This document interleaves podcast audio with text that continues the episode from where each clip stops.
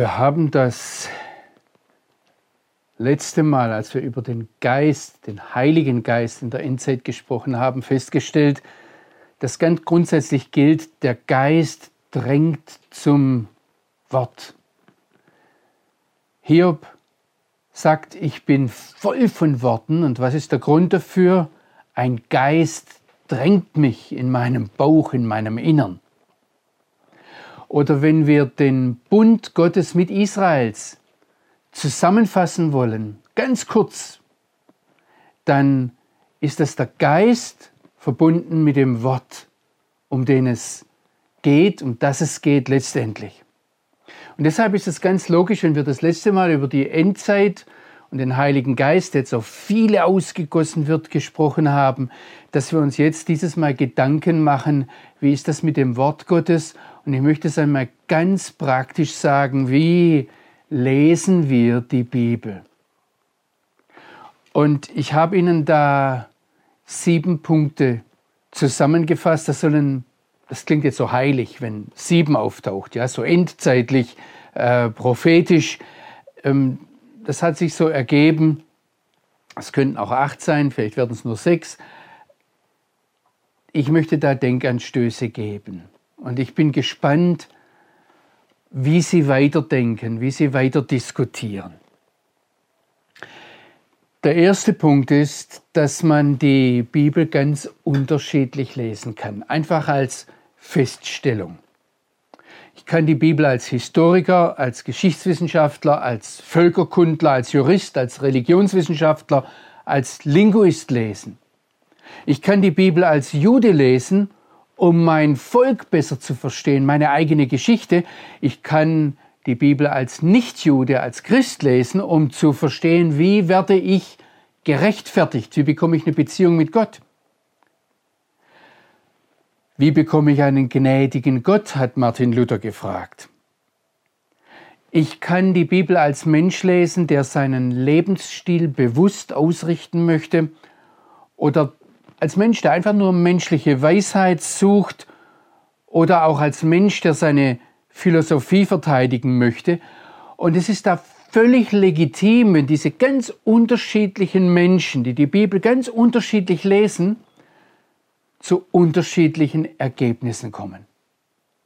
Ich möchte es ganz klar sagen, das ist legitim was mir jetzt wichtig ist und was mir wichtig ist, wenn wir miteinander ins Gespräch kommen, ist, dass wir die Bibel durchsichtig lesen, dass wir transparent sind, dass das, was wir tun, klar nachvollziehbar ist. Dass nicht der eine kommt und sagt, ich lese sie wissenschaftlich und der andere voll Emotionen aus seiner Situation herauskommt, dass nicht der eine aus Afrika kommt, der andere aus Amerika oder einer als Jude das liest und der andere als Europa und sie so aneinander vorbeireden. Es ist vorprogrammiert, dass wir aneinander vorbeireden. Wir müssen transparent lesen. Und das wäre für mich der erste Punkt, der ganz wichtig ist, dass wir uns darüber absprechen, wie lesen wir die Bibel? Was sind meine Grundlagen? Und ich möchte heute etwas meine Grundlagen offenlegen. Es ist ganz wichtig, dass wir das miteinander absprechen. Dass ich da nicht als Deutscher und als Christ komme und dann zu Ihnen, der Sie vielleicht Jude sind oder gar nichts glauben, sagen, da liegst du total falsch. Das darf ich sagen, aber unter meinen Voraussetzungen. Und Sie dürfen sagen, der spinnt oder der ist abgehoben unter ihren Voraussetzungen. Und wir können miteinander ins Gespräch kommen, wenn wir uns über die Voraussetzungen klar geworden sind. Also das Erste wäre für mich, dass wir die Bibel transparent, dass wir die Bibel durchsichtig lesen, klar nachvollziehbar. Ich werde immer wieder gefragt, und das gehört dazu, welche Bibelübersetzung verwendest du denn? Ist das Luther? Ist das die Einheitsübersetzung? Ist es die gute Nachricht? Die Zürcher oder die Schlachterübersetzung. Und ich möchte das ganz offen sagen, ich übersetze selbst. Seit mehr als 40 Jahren benutze ich die Bibel im Urtext und habe mich, seit ich Griechisch studiert habe und seit ich Hebräisch gelernt habe, einfach mich bemüht, diese Bibel, ich sage jetzt mal, auf meine Seite rüberzuziehen, nicht nur dem wissenschaftlichen Studium zu überlassen, sondern äh, mit der Bibel zu arbeiten. Und zwar im Urtext, das heißt auf Hebräisch und auf Griechisch. Das heißt, wenn ich Ihnen die Bibel vortrage, wenn ich Ihnen etwas aus der Bibel erzähle und Sie das nachprüfen wollen, müssen Sie eigentlich zurückgehen zum hebräischen und griechischen Urtext. Das bedeutet aber auch, wenn ich Ihnen jetzt meine eigene Übersetzung vortrage, und ich mache das in letzter Zeit immer mehr und immer verwegener, immer frecher, dass ich meine eigene Bibelübersetzung vortrage, dann denken Sie daran, ich kann mich irren. Und wenn bei Ihnen was total anderes steht, dann fragen Sie noch mal jemanden, dann fragen Sie mich zurück, hast du das wirklich so gemeint oder hast du da in der Hitze des Gefechts daneben geschlagen? Ähm, es gibt Menschen, die den Urtext verstehen und wir können die fragen und manches ist fraglich. Ich denke, manches bekomme ich von dort her auch, was vielleicht eine Neuentdeckung ist für uns jetzt. Ähm, aber es kann auch einmal ich sage jetzt mal anders sein. Wir müssen prüfen, wir müssen miteinander ins Gespräch kommen und kritisch miteinander im Gespräch sein. Das gehört zum transparent die Bibel lesen. Dass wir darüber reden und dann vielleicht auch einander stehen lassen, wenn wir zu unterschiedlichen Ergebnissen kommen. Die zweite Sache, die mir wichtig ist, und ähm, wenn wir ins Gespräch kommen wollen, das möchte ich ganz klar sagen, die Bibel ist aus meiner Perspektive das Wort Gottes.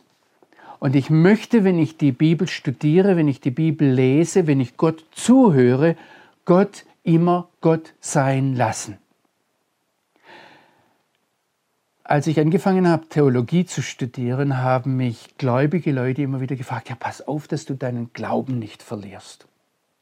Und ich kenne Leute, die wurden, ich sage es jetzt einmal, im Lauf des Theologiestudiums wirklich ihres Kinderglaubens beraubt und dann äh, in eine Verzweiflung hineingetrieben.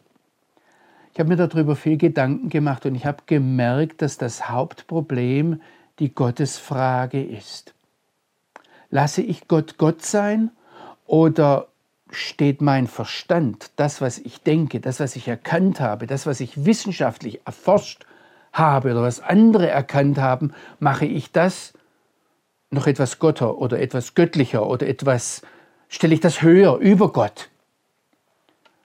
Also die Frage ist hier, wer hat das letzte Sagen?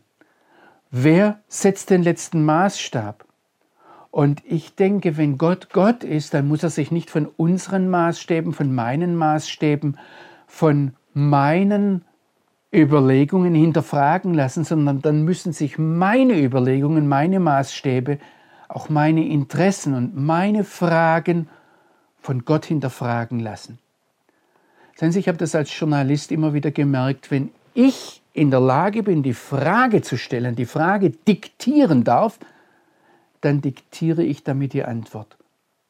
Wenn wir die Frage stellen und der Bibel vorschreiben, welcher Frage sie zu beantworten hat, dann sind wir, verhalten wir uns so, als wären wir göttlicher als Gott.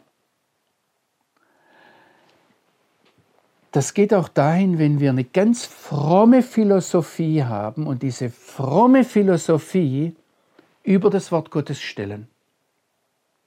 Für mich ist es ganz wichtig, dass das hier das Wort Gottes ist. Dass ich mich diesem Wort unterordne, auch meine Fragestellungen, meine Denkweise. Sehen Sie, im Hebräischen ist das Wort für Wort dasselbe Wort für Sache, wie Sache. Das heißt, ein Wort, das ein, aus einem Wort eine Sache wird, dass jemand spricht und es geschieht, steckt schon im Wort drin.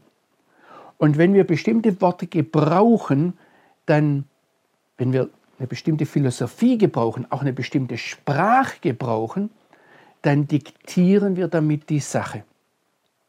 Also wenn ich komme und ähm, aus meiner frommen Theologie herauskomme und sage, ich möchte jetzt eine Antwort auf Heilsgewissheit, dann sage ich, zeig mir das Wort in der Bibel. Oder wenn wir von der Verbalinspiration sprechen oder von der Irrtumslosigkeit.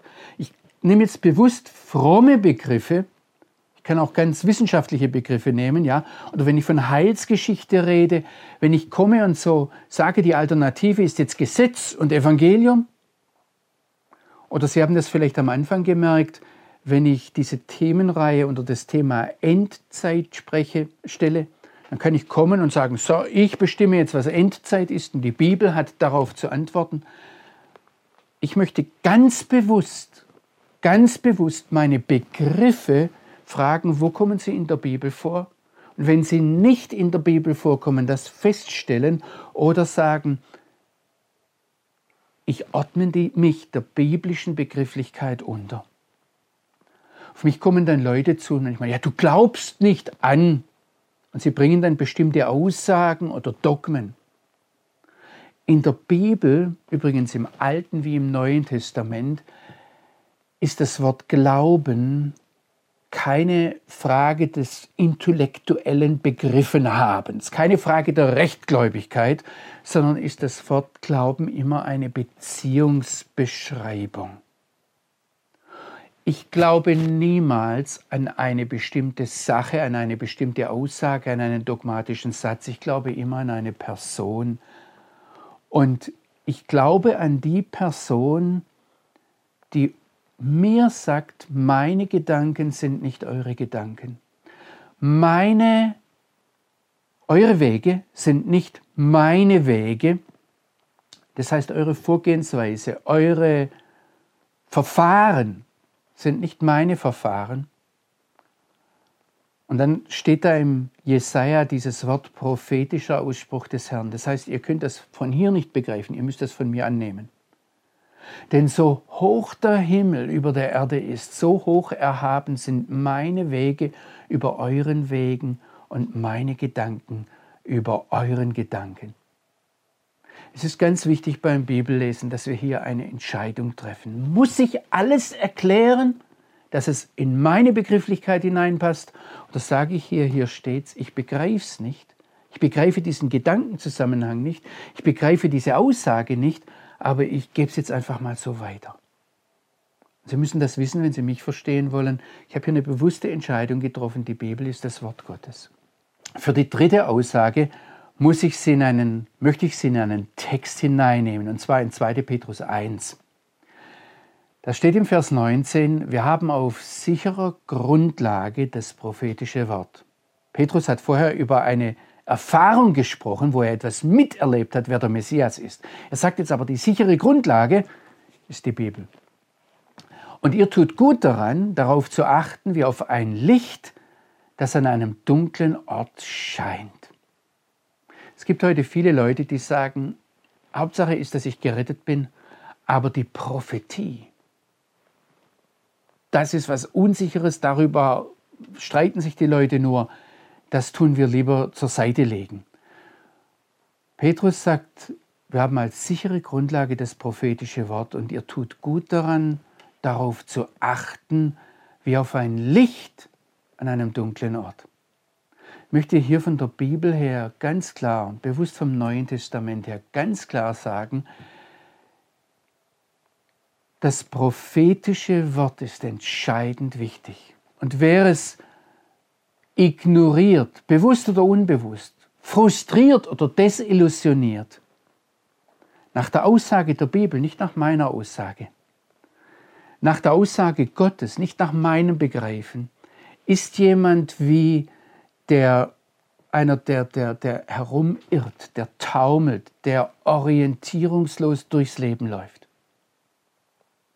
Also ich möchte hier ganz bewusst eine Entscheidung treffen und sagen, Prophetie ist wichtig.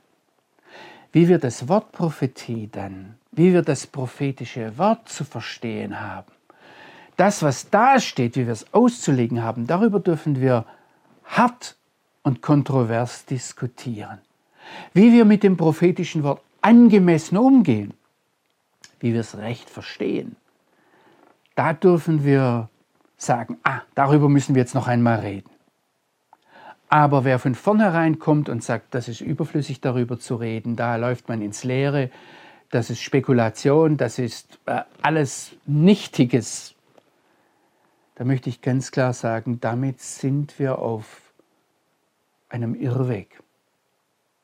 Ich weiß, dass unsere Glaubensväter an vielen Stellen geirrt haben, sich vergaloppiert haben. Ich weiß, dass meine Generation und oft noch die jüngere Generation deshalb sehr desillusioniert ist. Aber ein Missbrauch rechtfertigt nicht, dass wir es heute ganz weglegen. Und eine Desillusionierung ist kein Grund dafür, dass wir heute bewusst in die Irre gehen und uns gar nichts mehr sagen lassen wollen. Als wir vor etwa jetzt schon bald drei Jahrzehnten hierher nach Israel gekommen sind, da hat mich vor allem interessiert, wie lesen Juden die Bibel. Und wenn ich Freundschaften entwickelt habe, dann kam es darauf an. Und daraus hat sich dann entwickelt, dass ich irgendwann angefangen habe, nach einigen Monaten mit einem Rabbiner die Bibel zu lesen. Und er hat mir dann gesagt, du, da muss ich dir aber zwei Dinge vorher sagen, die wir Juden ganz anders machen als ihr Christen. Und das erste hat er festgemacht an 5. Mose 29, Vers 28. Unsere Diskussion damals lief auf Hebräisch und ich muss Ihnen jetzt dann auf Hebräisch was zeigen. Aber in 5. Mose 29, Vers 28 steht wörtlich übersetzt, die verborgenen, und da können Sie jetzt sagen, Zusammenhänge, Worte, Dinge, Prophetien, was auch immer, also die verborgenen gehören dem Herrn, unserem Gott. Die offenbarten Zusammenhänge, Worte, Prophetien, was auch immer, Geschehnisse, die offenbarten sind für uns und unsere Söhne bis in Ewigkeit, um zu tun alle Worte dieser Tora. Und das Erste, was er mir hier, also dieser Rabbiner, ganz fest ins Stammbuch reingeschrieben hat, war, es gibt Verborgenes. Und das Verborgene gehört Gott. Das wäre also die Nummer vier in und meinen sieben Punkten. Es gibt Verborgenes.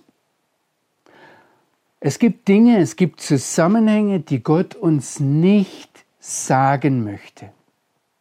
Hier im Text im Hebräischen passiert etwas ganz Eigenartiges. Das Hebräische hat ja eigentlich nur Konsonanten und jetzt stehen da auch ähm, Vokale dabei, die so, sogenannten kantilenischen Zeichen, sagt man auf Deutsch. Aber da steht hier an dieser Sache was ganz, ganz Interessantes, dass über diesem Lano ve Lavaneno, also für uns und unsere Söhne, sind die offenbarten Dinge, da sind so einzelne Punkte drüber und das müsste man dann eigentlich so aussprechen, aber die offenbarten sind für uns und unsere Kinder nicht das Verborgene.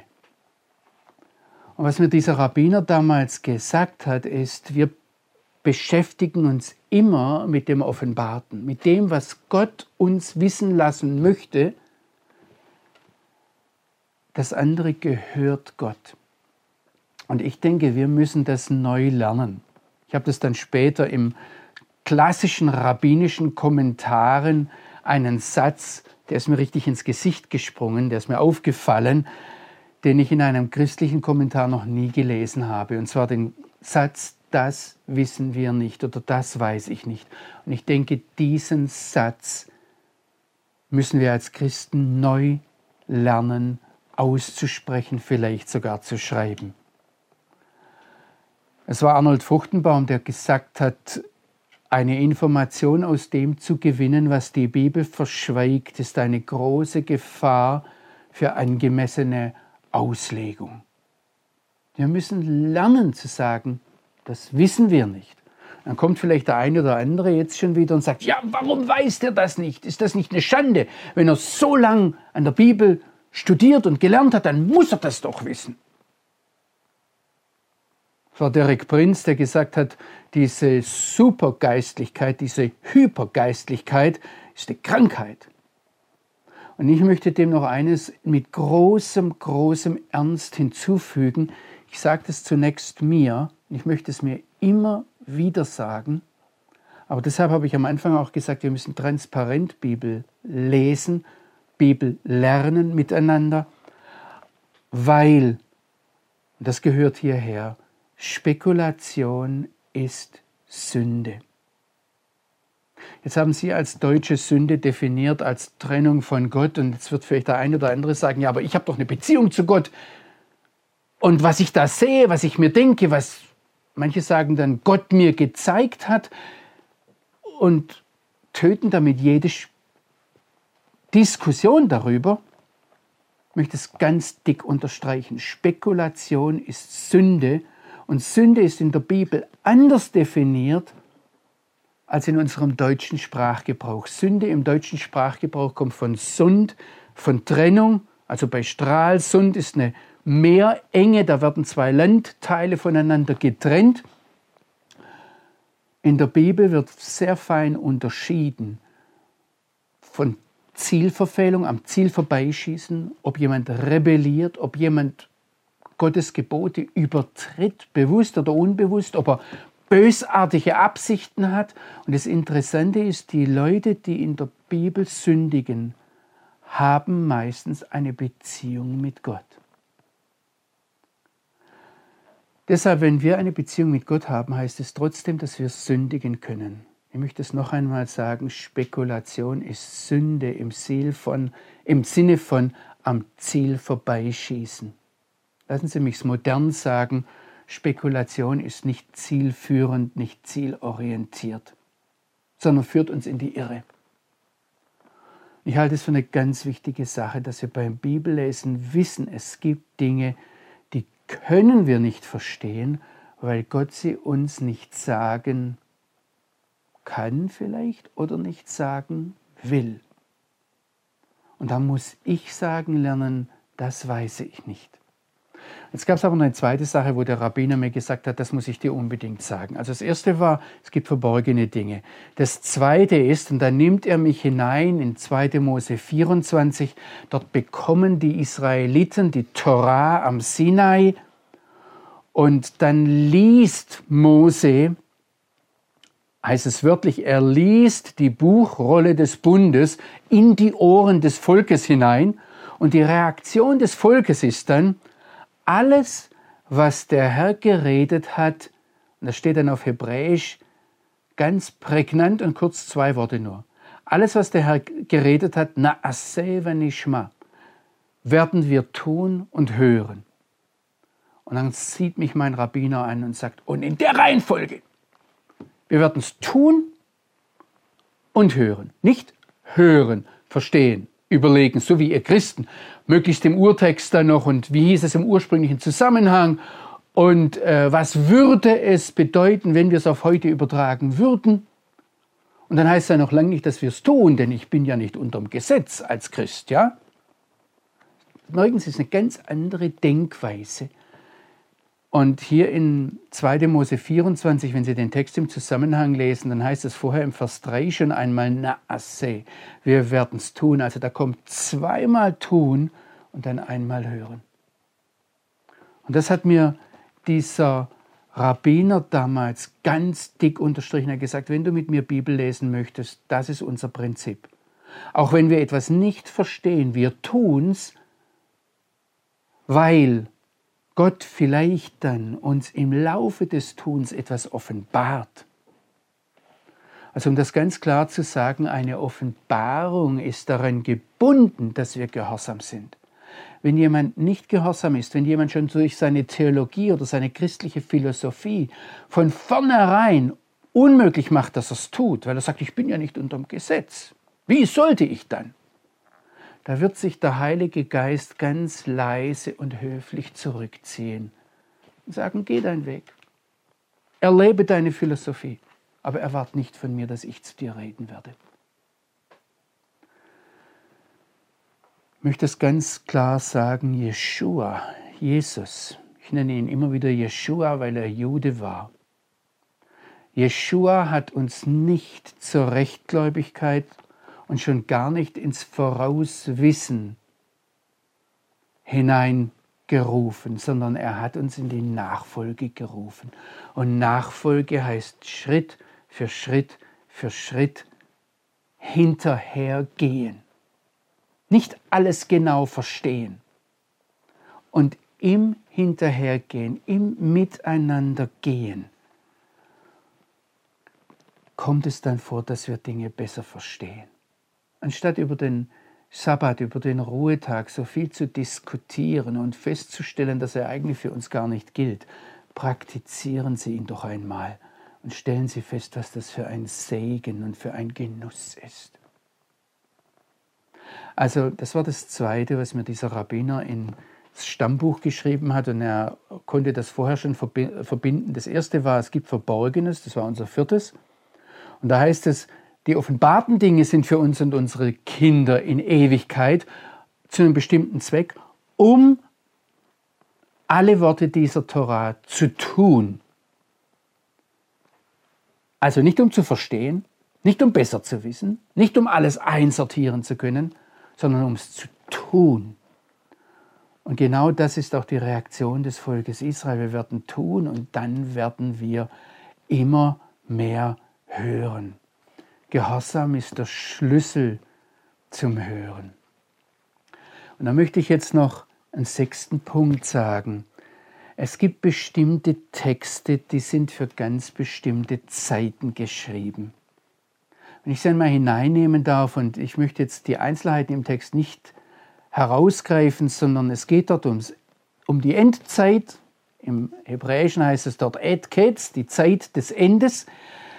Ähm, wenn Sie einmal Daniel 12 mit mir aufschlagen und da in die Verse 4 und 9 hinein sehen, da heißt es, du Daniel, versiegle oder wörtlich gesprochen, verstopfe die Worte und versiegle das Buch bis zur Zeit des Endes. Und in Vers 9 noch einmal ganz genau dasselbe. Er sagt, geh Daniel, denn diese Dinge, diese Worte diese Aussagen sind verstopft und versiegelt bis zur Zeit des Endes. Das heißt, gib dir gar keine Mühe, du wirst nicht verstehen. Jetzt nicht, später einmal. Da können wir jetzt drüber diskutieren, wenn die Endzeit begonnen hat. Ja?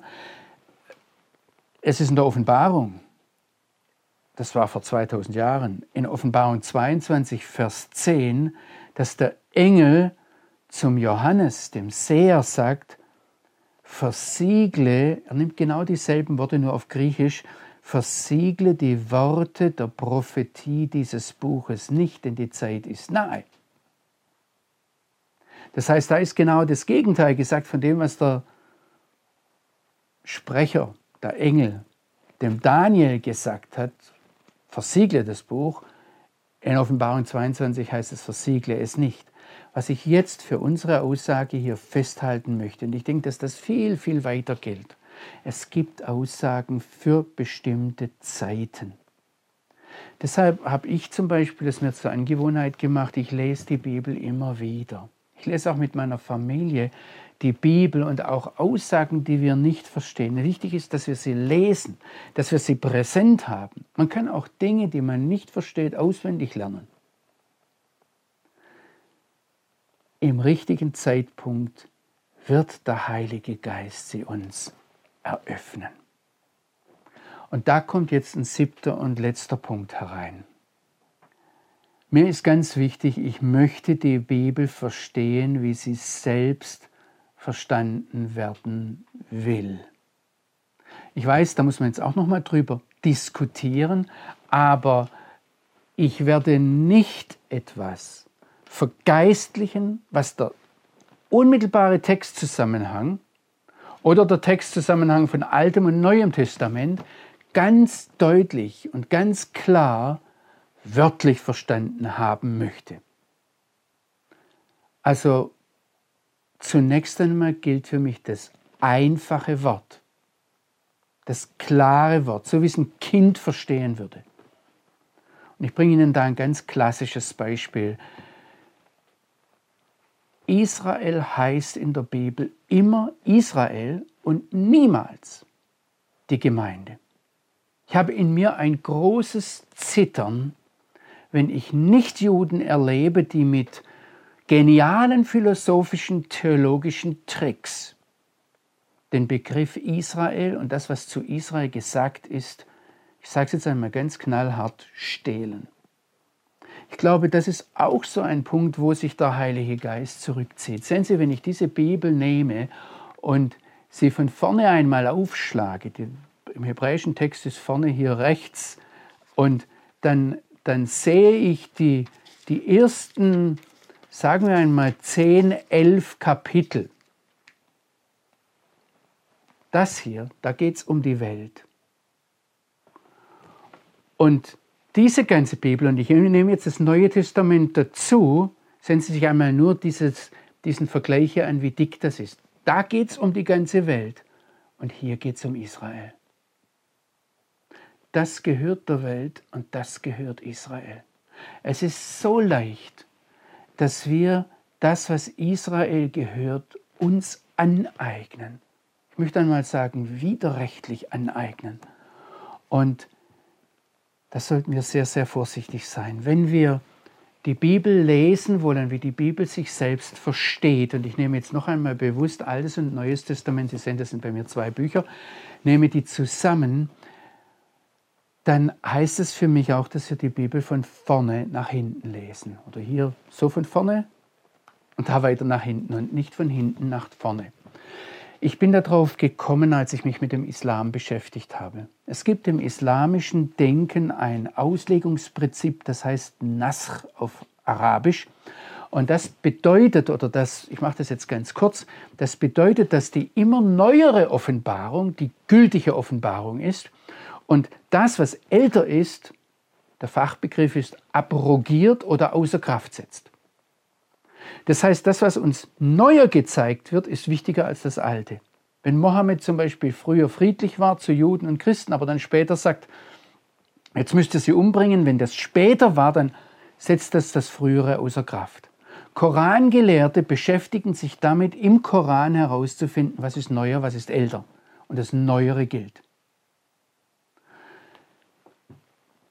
Die Bibel hat ein ganz anderes Auslegungsprinzip. Die Bibel geht von einem Gott aus, der von vornherein weiß, was am Ende passiert. Also die Bibel bezeugt mir, dass Gott mich vor der Schöpfung berufen und auserwählt hat.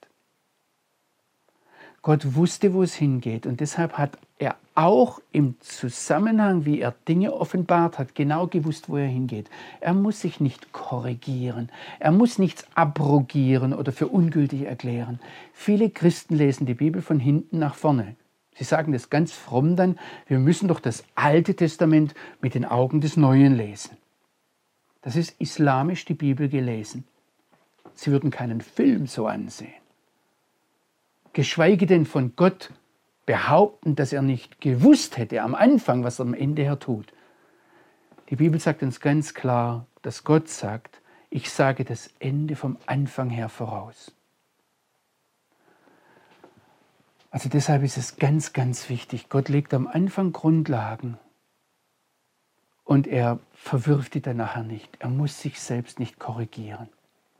Wir müssen auch genau hinsehen, was wurde in welcher Zeit zu wem gesagt. Und wenn etwas zum Jesaja vor zweieinhalbtausend Jahren gesagt wurde oder zum Johannes vor 2000 Jahren, dann dürfen das, wir das nicht alles für uns in die Zukunft verlegen, sondern dann müssen wir die Zukunft von Johannes aus sehen. Also, Sie haben das jetzt im Kopf, ich habe gesagt, unser Vokabular von der Bibel her prägen lassen und jetzt auch zeitlich her von der Bibel her denken. Deshalb bin ich dazu gekommen, wenn wir von Endzeit reden, habe ich gefunden, im Neuen Testament ist das am, am ehesten der Begriff die letzten Tage oder diese letzten Tage. Und das beginnt mit Pfingsten. Und damit gehen wir auf den großen, ehrfurchtgebietenden, furchterregenden Tag des Herrn zu, auf sein Kommen, auf sein Erscheinen. Jesus hat ganz klar gesagt, da kommen vorher viele am Rande, die sagen, hallo, ich bin der Messias oder ich könnte es sein. Er kommt auf den Wolken. Lasst euch durch nichts aus der Ruhe bringen, als sei der Tag des Herrn schon gekommen. Der Tag des Herrn kommt, wenn alle Feinde von Jeshua zum Schemel seiner Füße gemacht werden. Und deshalb muss ich ganz klar sagen, dass das es mich als Christen, als Nichtjuden, der an die Bibel glaubt, gibt, ist ein Endzeitphänomen. Die Kirche, also muss das ganz klar sagen, von der Bibel her ist die gesamte Kirchengeschichte ein Teil der Endzeit. Und deshalb ist die Kirche, die Gemeinde, wie auch immer, ein Endzeitphänomen. Was wichtig ist, was entscheidend wichtig ist, ja, es werden schwere Zeiten kommen. Und im zweiten Timotheusbrief schreibt der Paulus das. Das musst du wissen, in den letzten Zeiten werden schwere Zeiten kommen. Und dann zählt er alles Schlimme auf und kommt dann auf, am Schluss im Vers 13, auf böse Menschen und Betrüger, die es immer schlimmer treiben werden und sagt, sie verführen und werden verführt. Und dann guckt er den Timotheus an und sagt, du aber bleibe in dem, was du gelernt hast, von dem du überzeugt bist. Du weißt ja, von wem du es gelernt hast. Ich kann mir dann vorstellen, wie der Timotheus sagt, ja klar, mein Vater war Charismatiker, der war vom Heiligen Geist erfüllt, der wusste ganz genau. Oder, nein, mein Vater kam aus der Hanischen Stunde oder aus der altpietistischen Stunde oder vom CVM. Nein, nein, nein, sagt der Paulus. Was du von deiner Jugend gelernt hast, das sind die Heiligen Schriften. Ich sehe, wie er es ihm vor Augen hält. Und diese heiligen Schriften, nicht was wir Menschen, ganz gleich wie rechtgläubig wir sind, aus welcher Gemeinschaft wir kommen, daraus gemacht haben, sondern diese heiligen Schriften haben die Macht, dich weise zu machen zum Heil durch den Glauben an den Messias Jeshua, denn die ganze Schrift.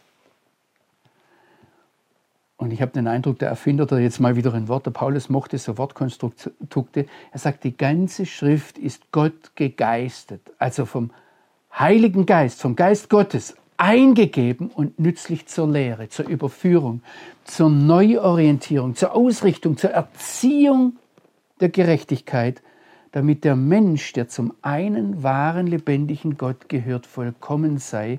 Und jetzt achten Sie darauf, was der Paulus im Neuen Testament sagt. Nicht, dass er alles besser weiß, nicht, dass er rechtgläubig ist, sondern zu jedem guten Werk befähigt. Merken Sie, wie rabbinisch der Paulus hier vorgeht?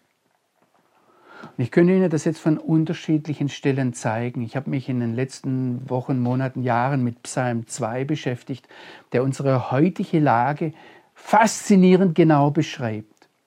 Und dann habe ich irgendwann festgestellt, dass Psalm 2 und Psalm 1 zusammengehören. Und in diesem Durcheinander, wenn die Heiden toben und sich auflehnen gegen den Herrn und seinen Messias, wie hält der Gerechte, wie hält der, der an Gott ist, seinen Weg, indem er Tag und Nacht über dem Wort Gottes murmelt, indem er Tag und Nacht das Wort Gottes liest, auch wenn er es nicht versteht. Es beschäftigt ihn. Ich möchte zum Abschluss eines, etwas ganz Ernstes sagen und das geht mich an, das trifft mich, aber es trifft vielleicht auch manchen von Ihnen hochverehrten rechtgläubigen geistlichen Bibellehrer. Sehen Sie, jede biblische Lehre, die Sie, die euch, die dich nicht zur Bibel führt und nicht zum Bibellesen führt, ist Irrlehre. Jeder Lehrer, der euch den Eindruck vermittelt, seine Lehre sei vollkommener, einfacher zu begreifen, besser zusammengefasst als die Heilige Schrift selbst, ich sage es so hart, er mag noch so rechtgläubig sein und noch so biblisch sein, aber jeder, der sagt, meine Lehre ist besser in irgendeiner Form als die Bibel, ist ein Irrlehrer.